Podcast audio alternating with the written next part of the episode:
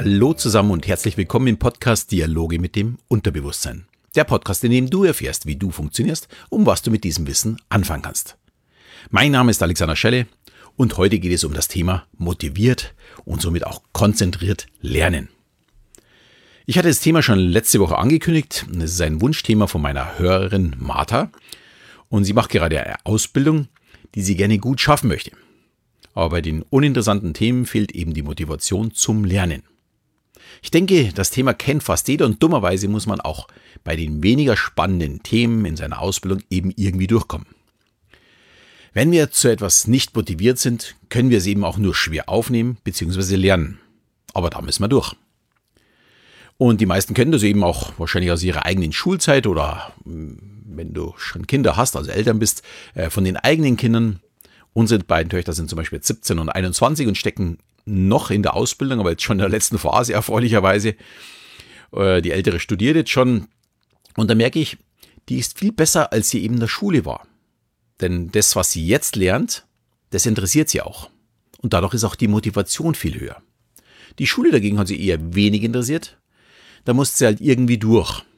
Aber es sollte klar sein, die Schule schafft die Grundlage, um später weiter das lernen zu können, was einen interessiert. Da muss man also auch durch weil ohne Grundlage geht es nun mal nicht. Und unsere Jüngere, die ist gerade in der 11. Klasse in der Voss.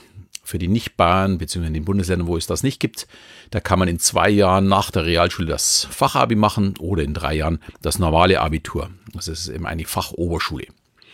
Diesen Weg finde ich übrigens sehr gut. Die Durchlässigkeit aus den verschiedenen Schulwegen ist für mich derzeit auch das einzig Positive an unserer Schulausbildung ja, in Deutschland. Und hier gehört aus meiner Sicht ja eine komplette Reform gemacht nach dem heutigen Kenntnisstand, wie man den tatsächlich lernt. Aber das ist, glaube ich, ein ganz anderes Thema. Für mich ist es eigentlich nur traurig, wie wenig wir uns da in den letzten 50 Jahren weiterentwickelt haben. Und damit meine ich jetzt nicht, ob die Kinder weiter Hefte oder Bücher nutzen oder ein Tablet. Das sind nämlich eben nur die Werkzeuge, sondern mir geht es eher um den Prozess des Lernens, was die 17-, 18-Jährigen am Ende ihrer Schulausbildung tatsächlich denn wissen ähm, und nicht nur irgendwo auswendig gelernt haben und danach wieder vergessen haben. Und ich habe das Gefühl, es geht eben nicht um das Wissen, sondern es geht eben nur immer um Noten. Und das ist aus meiner Sicht, und aus der Sicht, glaube ich, auch von jeglichen Fachleuten, der total falsche Weg. Aber gut, ist ein anderes Thema. Und aus dem Grund ist nämlich heute auch das Thema sehr, sehr wichtig. Denn wenn es die Schule nicht schafft, die Schüler zu motivieren, und das ist leider Gottes so, müssen wir Eltern daran. Oder später wir eben selbst. Also so, ich würde mal sagen, so ab der neunten, zehnten Klasse wird man dann auch wirklich selbst verantwortlich dafür und muss selbst schauen, wie man da durchkommt und wie man etwas handelt. Und dafür ist dieser Podcast und natürlich dann auch im Studium. Aber starten wir mal am Anfang. Ja, unsere Spezies ist immer schon neugierig und wissbegierig und immer daran interessiert, ja, sich weiterzuentwickeln. Wir würden eben nicht dort stehen, wo wir heute sind, wenn der Sinn des Lebens darin bestehen würde, sich irgendwo gemütlich in seiner Höhle ein Plätzchen zu suchen und den lieben Tag an sich vorbeirauschen zu lassen. Das sind nicht wir Menschen. Das passt auf Tiere, aber das sind nicht wir. Dabei ist auch ganz interessant, dass wenn wir auf die Welt kommen, wir sehr unterentwickelt sind. Also wir müssen viele Dinge erst lernen und uns aneignen, um eben mal laufen oder essen zu können. Schon die wirklich einfachsten Dinge können wir nicht. Wenn man das mit dem Tierreich vergleicht, ist das ein sehr, sehr langsamer Prozess bei uns. Eine Giraffe fällt aus zwei Meter auf den Boden und steht in den nächsten ja, 30 bis 60 Minuten auf und kann laufen. Vielleicht noch ein bisschen wackelig, aber sie kann es zumindest. Und das mit diesen irrsinnig langen Beinen. Wir dagegen können erst nach Monaten überhaupt krabbeln und es dauert noch viel länger, bis wir endlich laufen können. Das Leben ist also vom Beginn an ein stetiger Lernprozess. Und wer sein Leben spannend gestaltet, wird auch nie damit aufhören zu lernen. Und die stärkste Motivation haben wir als Kinder. Wir wollen auch das können, was unsere Eltern können, also sprich dieses Nachmachen. Und daher gehen auch fast alle Kinder gerne am Anfang in die Schule. Ich möchte schließlich auch lesen können oder rechnen, damit ich mir eben mein Eis selbst kaufen kann und zahlen kann. Äh, oder dass ich was, äh, die Geschichte selbst lesen kann. Und dieser Wissensdurst in den ersten ein, zwei Schuljahren wird erstmal gestillt. Und dann ist Lernen auf einmal gar nicht mehr so schön. Da man vielleicht die ersten schlechten Erfahrungen gemacht hat. Es gab auf einmal eine schlechte Note, äh, vielleicht auch noch schlechter als wir die Freunde haben. Hm. Und man findet auf einmal die Schule doof. Und wenn die Schule doof ist, dann ist es natürlich auch das Lernen. Man ist nicht mehr motiviert. Und hier versagt für mich schon das Schulsystem. Da Lernen Spaß machen muss. Vor allem in diesem Alter. Und Spaß bedeutet in dem Alter, es muss spielerisch gelernt werden. Das Kind sollte gar nicht das Gefühl haben, es lernen, sondern so viel Spaß an dem Modell Lernen haben, dass es eben nebenbei funktioniert. Und für die Grundfächer sind das zum Beispiel Rechen- oder Wortspiele. Für den Heimat- und Sachkundenunterricht heißt es bei uns in Bayern, ich weiß nicht, wie es woanders heißt, kann es der Spaziergang im Wald sein mit interessanten Geschichten. Also dieses Storytelling, wovon man jetzt ja, bei Erwachsenen auch immer spricht, wenn man was verkaufen möchte, das funktioniert natürlich auch in der Schule oder vor allem auch in der Schule. Dann natürlich Ausflug an die verschiedenen Orte.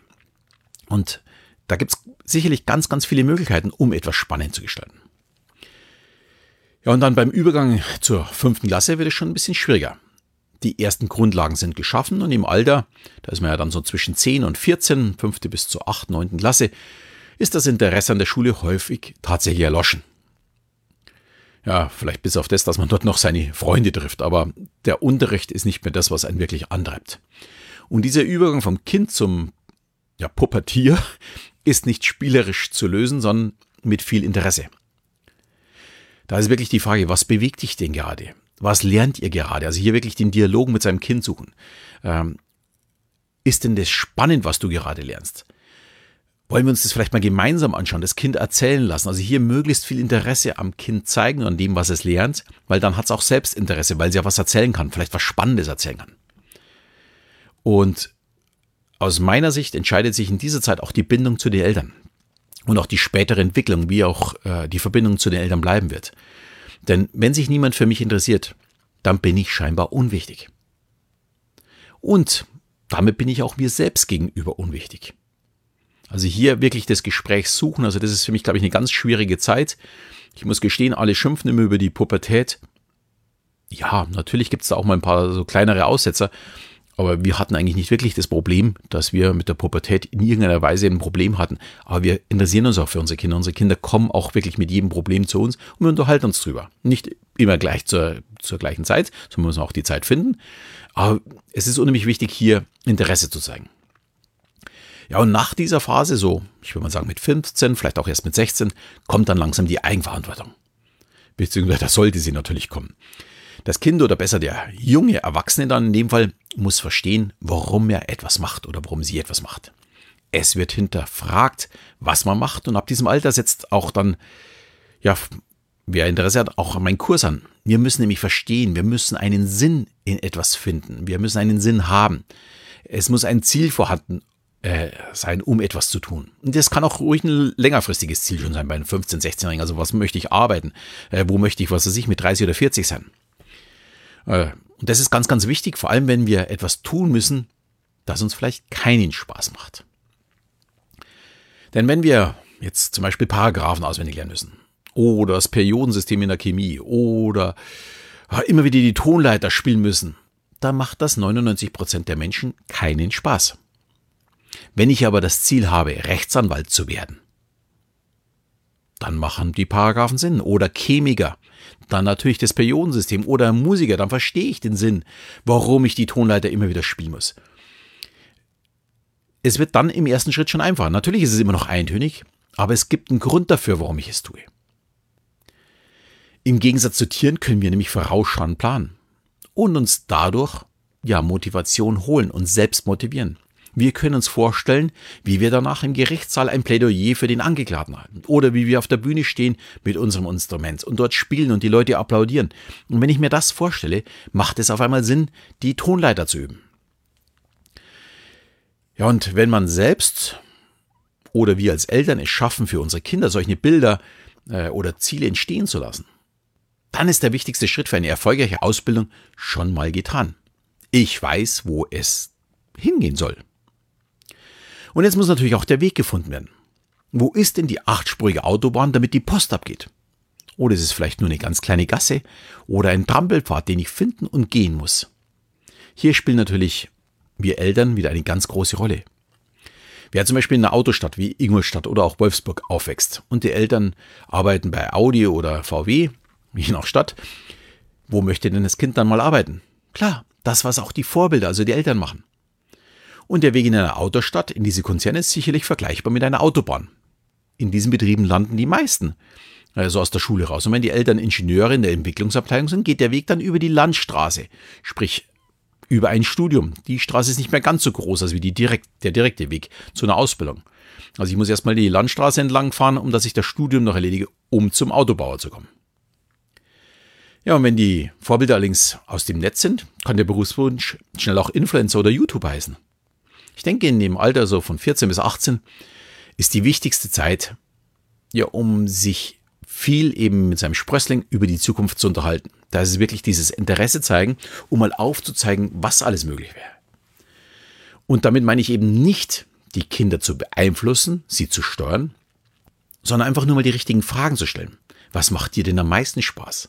Wo lernst du am einfachsten oder was interessiert dich denn überhaupt? Ich kann mich da sehr gut an meine Zeit erinnern. Meine Mama meinte immer, ich sollte den Schuster werden. Wir haben so einen Schuppen hinten gehabt und sagt, da könnte ich doch wunderbar noch einen Laden aufmachen da hinten drin und als Schuster arbeiten. Schuster braucht man immer. Äh, ich bin aber tatsächlich im Handwerksberuf gelandet. Ich habe damals im ersten Schritt erstmal Fernmehlhandwerker gelernt, bevor ich dann irgendwann mal Richtung Vertrieb und Richtung Key Account Management äh, gewandert bin, weil hm, Handwerker war nicht tatsächlich das, was ich machen wollte. Aber es hat sich auch wirklich keiner wirklich interessiert. Zu was würde ich denn ja fähig sein? Ja, und ich bin mir sicher, das Interesse der meisten Jugendlichen beschränkt sich eben nicht nur auf YouTube oder Instagram, äh, wie man oftmals glaubt. Das macht oftmals diesen Eindruck. Aber die wissen im Alter oft noch gar nicht, was sie wirklich interessiert. Und daher muss man eben wie immer wieder mal Fragen stellen und das Gespräch suchen. Und das wiederum regt zum Nachdenken an. Natürlich springt da nicht sofort was raus. Jetzt, wenn ich an meine größere denke, äh, die hat ja den künstlerischen Zweig gemacht auf der Voss. Da ist man als Eltern auch erstmal so ein bisschen geschockt und denkt sich, naja gut, als Künstlerin kann man ja nicht wirklich Geld verdienen. Gut, jetzt mittlerweile ist sie im Design gelandet, äh, studiert dort auch und ich denke mal, die macht total ihren Weg und sie merkt auch selbst, wie sie Schritt für Schritt geht. Ja, klar, sie malt, also wer auf Instagram mir folgt, sieht ja immer wieder mal auch Bilder von ihr. Äh, sie ist künstlerisch recht gut, aber ich denke mal Richtung Design sieht sie eher den Weg, wo sie tatsächlich arbeiten möchte und das Künstlerische wird mehr oder weniger Hobby bleiben. Also hier einfach immer wieder so Schritt für Schritt zu gehen, so das Große und Ganze zu sehen, die Richtung zu sehen, aber dann zu merken, hm, mal so ein bisschen reinzuspüren. Und sie merkt es ja gerade im Studium, da sind ja die unterschiedlichsten Themenbereiche aus Marketing und Design und merkt, na, das eine oder andere gefällt ihr nicht so gut, dagegen das andere super. Und dort wird sie sich weiterentwickeln. Ich bin mir sicher, da wird hin, bis sie fertig ist, in na, knapp zwei Jahren, ähm, wird sich da noch viel ändern.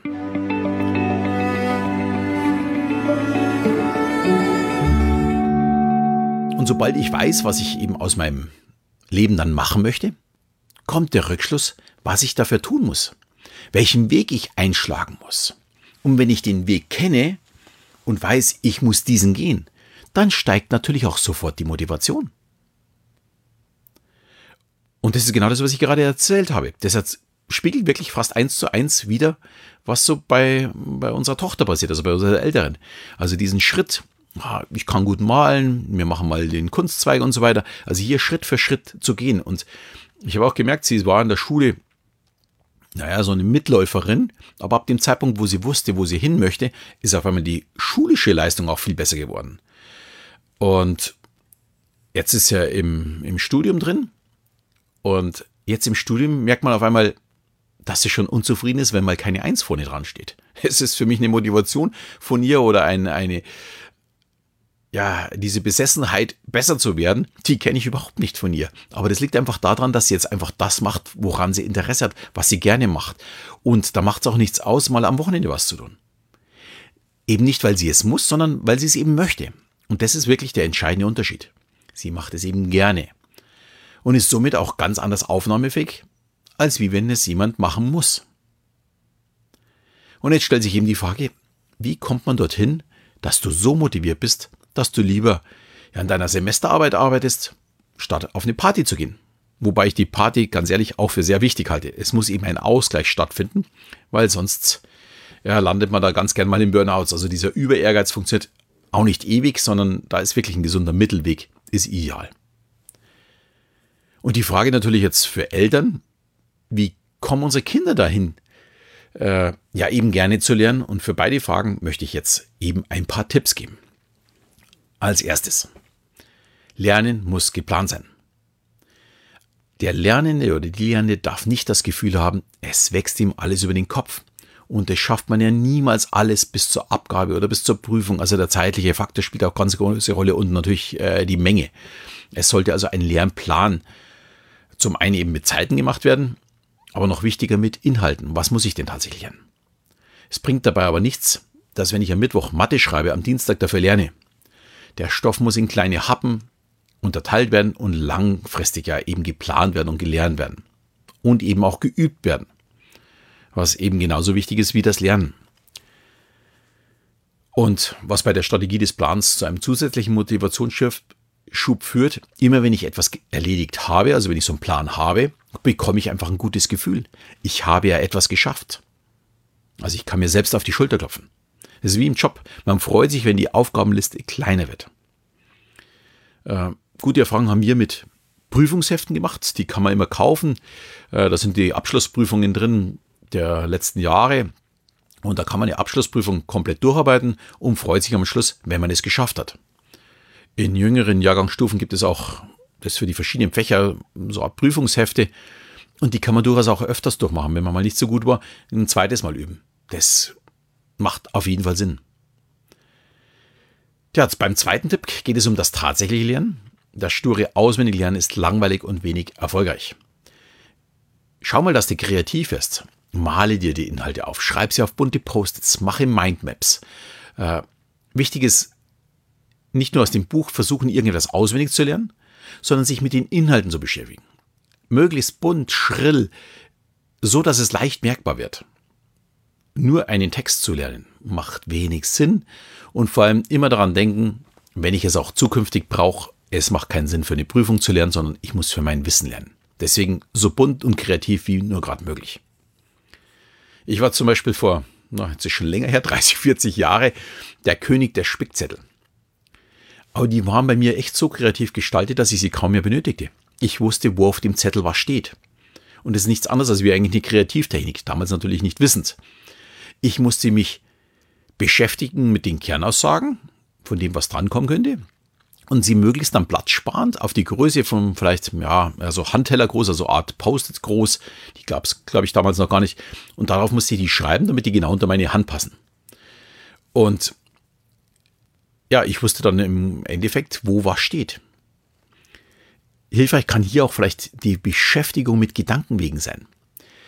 Äh, also Gedankenwege wäre zum Beispiel im Klassenzimmer dass ich mir 30 Dinge im Klassenzimmer merke, wie, was weiß ich, das Waschbecken ist am rechts und dann kommt die Tafel, da ist der Pult und so weiter. Und dass ich hier die Sachen äh, miteinander verknüpfe. Das, da sind wir hier beim Thema Memotechnik. Vielleicht sollte ich da mal eine eigene Podcast-Folge dazu machen. Ist nämlich, glaube ich, ganz spannend. Nutze ich schon seit ja, vielen Jahren mittlerweile. Äh, ich habe auch zwei größere Memotechniken im Kopf, mit denen ich arbeite und ich bin mir jetzt gar nicht sicher, ob ich da nicht am Anfang schon mal was dazu erzählt habe in meinen ersten Folgen, aber ich glaube nicht. Auf jeden Fall werde ich da mal eine Folge dazu machen. Wir bleiben heute aber jetzt erstmal beim Thema motiviert zu lernen. Und mein dritter Tipp. Kann man diesen Inhalt denn vielleicht auch spielen? Also wie in der Grundschule eben die Rechenspiele oder Wortspiele oder auch Memory. Und es geht eben, also gerade so Memory eben nicht nur für Vokabeln, sondern zum Beispiel auch für Bundesländer oder Städte oder fürs Einmaleins hier wirklich kreativ sein, umso spielerischer das Lernen, umso motivierter ist man eben beim Durchführen. Also man macht es einfach öfters. Und spielerisch lernen kann man auch wunderbar mit der Familie und Freunden. Äh, man kann auch Rollenspiele machen, äh, wo jeder einen anderen Charakter besitzt. Und hier im Grunde genommen ja einen Text lernen oder was auch immer. Umso spielerisches das es geht und umso mehr das beteiligt sind, umso leichter wird es. Denn wie gesagt, es geht nicht darum, auswendig zu können, sondern das Wissen zu verarbeiten. Auch durchaus mal wirklich rausgehen. Äh, ich kann mich da immer wieder dran erinnern, äh, wo unsere Töchter die Bäume gelernt haben. Die mussten sie an Kopien äh, auf Papier, Schwarz-Weiß-Kopien von, von Blättern auseinanderkennen. Oder auch die Nadeln, ob die Nadeln spitz waren, ob sie lang waren, kurz waren. Ey, so ein Unsinn. Ey, so einen Baum muss man sich anschauen, den muss man fühlen, den muss man spüren, den muss man erleben, vielleicht auch riechen. Dann lernt man ihn. Andernfalls lerne ich es nur auswendig für die Prüfung und weiß danach wirklich nicht, wie der Baum aussieht. Dann viertens, der Einsatz von digitalen Geräten. Gerade die Jüngeren äh, lieben ja den Einsatz von, von äh, iPhone oder beziehungsweise iPad oder Tablet und so weiter. Und es gibt auch mittlerweile sehr viele Lehrmöglichkeiten mit Apps. Und da gibt es auch die unterschiedlichsten Sachen. Da kann man auch Hörbücher runterladen, vielleicht auch Videos auf Englisch äh, kann man zum Üben einsetzen, dass man sagt, du darfst jeden Tag äh, einen Comic auf Englisch anschauen von 20, 30 Minuten. Äh, dann lernt man automatisch. Und wir haben da zurzeit so viele verschiedene Möglichkeiten. Nur leider nutzen wir sie noch nicht allumfänglich. Also hier wirklich mal zu schauen, was für Möglichkeiten haben wir denn, um eben dem Kind mit, mit dem Tablet oder mit, mit dem äh, Smartphone eine Möglichkeit gibt, noch zu lernen. Äh, wir haben da übrigens ein, äh, ein Vokabellernprogramm auch äh, genutzt, was ich sehr, sehr gut fand, wo man wirklich Vokabeln sehr gut lernen konnte. Ja, und der fünfte und der letzte Tipp ist für mich der wichtigste die eigene Einstellung muss stimmen. Wenn ich keine Lust habe oder mich gerade alles nervt oder meine Gedanken ganz woanders sind, dann können wir einfach nicht lernen. Das funktioniert überhaupt nicht. Man muss sich sammeln, man muss dafür bereit sein, etwas zu tun. Und da kommt jetzt genau auf meinen Kurs. Ah ja, hier beginnt jetzt die Werbung. Wer also kein Interesse daran hat, äh, an meinem Kurs zum Motiviert Lernen, der verpasst jetzt nichts mehr. Meine Informationen sind somit äh, aus. Warum sage ich das? Ich und auch viele andere Podcaster bekommen immer wieder mal schlechte Bewertungen, werden wir auch ein wenig Werbung für uns machen. Aber ich muss gestehen, ich sehe es nicht mal als Werbung, weil mein Ziel ist es ja nicht, ein großes Auto zu fahren und hier super reich damit zu werden, sondern dass ich diejenigen, die Interesse haben, helfen möchte, in ihrem Leben in, irgendeiner Weise etwas zu verändern und mein Wissen weiterzugeben. Das mache ich zum einen mit sehr viel kostenlosen Content, aber ein bisschen muss halt auch mal bei mir bleiben. Ich werde nämlich nicht nur von tollen Bewertungen satt, sondern ab und zu müssen auch ein paar Euro bei mir sein. Deswegen wird es jetzt ein bisschen mehr geben. Und ich habe da mal eine tolle Erfahrung gemacht, im, ich glaube im Februar war es oder Anfang März. Ein Hörer hat mich gleich mehrfach angeschrieben und angerufen und ich habe zu jeder Frage umfassend geantwortet. Und als ich danach sicherlich über zwei Stunden meiner Zeit, die ich investiert habe, äh, habe ich ihm dann mal gesagt, dass er sich vor äh, diese Informationen alle in meinem Selbsthypnose-Seminar äh, anschauen kann. Und als Antwort kam dann wirklich nur noch ganz kurz, er wäre Autodidakt und daher macht er den Kurs nicht. Und es war jetzt nicht jemand, der sich die 150 oder 200 Euro, ich weiß gar nicht, was er momentan kostet, nicht leisten könnte, sondern es war ein Unternehmer. Und ich frage mich, ein Autodidakt, der ja, von jemand anders ständig Informationen einholt, dann ist er auch kein Autodidakt. Also finde ich dann schon irgendwie lustig und von solchen kriege ich dann auch schlechte Bewertungen, was ich nicht verstehe, aber wir kommen jetzt lieber zum Thema zurück. Ich möchte jetzt noch ein bisschen was über den Kurs erzählen. Ist auch vollkommen egal, was da so alles läuft. Ich helfe wirklich sehr, sehr gerne und daher erzähle ich jetzt eben, was in diesem Kurs steckt. Ich werde dabei auch in diesem Kurs diesmal nicht die Hypnosen einzeln anbieten, da ich eben keinen Sinn darin sehe, wenn man sie sich, ja, wenn man sich nicht mit dem Thema intensiv beschäftigt. Das gilt für einen selbst genauso wie auch für Eltern. Und es ist eben nicht nur eine Hypnose, sondern es werden zwei Hypnosen sein, die mit in diesem Kurs sind. Und bei der ersten Hypnose geht es darum, motivierter zu sein, äh, um mit, vor allem mit der richtigen Einstellung zu lernen. Und da werden wir auch einen Anker setzen. Die Hypnose nennt sich die Treppe der Erfahrung und zeigt eben einen Weg, wie man den eigenen Sinn erkennt und positiv die Stufen immer weiter nach oben geht. Und eben auf der letzten Stufe wird dann ein Anker gesetzt, den ich jederzeit abrufen kann, ähm, um ja in diese positive Stimmung zu kommen, dass wenn es mir gerade nicht so gut geht, dass ich vor dem Lernen eben die positive Stimmung hervorhole. Ja, und die zweite Hypnose setzt man dann nach dem Lernen ein. Es geht dabei um das Abspeichern und Strukturieren des Gelernten. Man lernt dabei, wie man ja in seinem eigenen Gedächtnispalast die Dinge ablegt und auch wieder hervorholt. Ein bisschen spielerisch. Das ist ein bisschen so eine wie eine Memo-Technik, äh, wo man dann tatsächlich die Sachen selbst ablegt und auch wieder hervorholt. Und dies erkläre ich natürlich ausführlich in meinen Videos. Und dazu gibt es auch wieder ja, als Bonus ein Coaching-Tool, das man für sich selbst einsetzen kann, aber auch eben mit Kindern äh, durchspielen kann und klären, wie ein Veränderungsprozess eigentlich abläuft, wie man ja auch in so einem Prozess des Lernens eben Niederlagen genauso dazugehören wie Siege und wie man aber dann sich dadurch immer weiterentwickelt. Alle Informationen zum Kurs sind natürlich in den Shownotes verlinkt Und ich werde für alle Podcast-Hörer den Kurs dauerhaft mit einem 30% Rabatt versehen, da es eben die beiden Hypnosen nicht einzeln geben wird und ich auch wirklich allen die Möglichkeit geben möchte, den Kurs zu machen. Habe ich ja schon vorher gesagt, schließlich ist ja das, was mich antreibt. Der Rabatt wird nur in den ersten beiden Wochen automatisch, also das sind dann die ersten beiden Juniwochen 2020, wer später hier drauf ist, der muss diesen Rabatt dann händisch eingeben und der Rabattcode nennt sich Hypnolernen. Ich werde den auch in die Shownotes natürlich reinschreiben, um dass du den dort auch rauskopierst, also sprich, wenn du dann auf Kaufen gehst, wirst du den normalen Preis sehen, aber wenn du dann Hypnolernen eingibst, wirst du diese 30% auch bekommen. Ja, heute war der Podcast ein bisschen umfangreicher, aber mir ist das Thema wirklich wichtig. Ich bin auch äh, immer so ein bisschen energisch dabei, wenn es ums Lernen geht oder wenn es um die Schule geht, weil ich da nicht so ganz zufrieden bin. Und ich hoffe, es hat sich für jeden Hörer gelohnt, vor allem für diejenigen, die jetzt bis zum Schluss dabei waren. Schaut euch einfach mal den Kurs an, ob das für euch selbst was ist oder für eure Kinder was ist, dass ihr etwas dazulernt.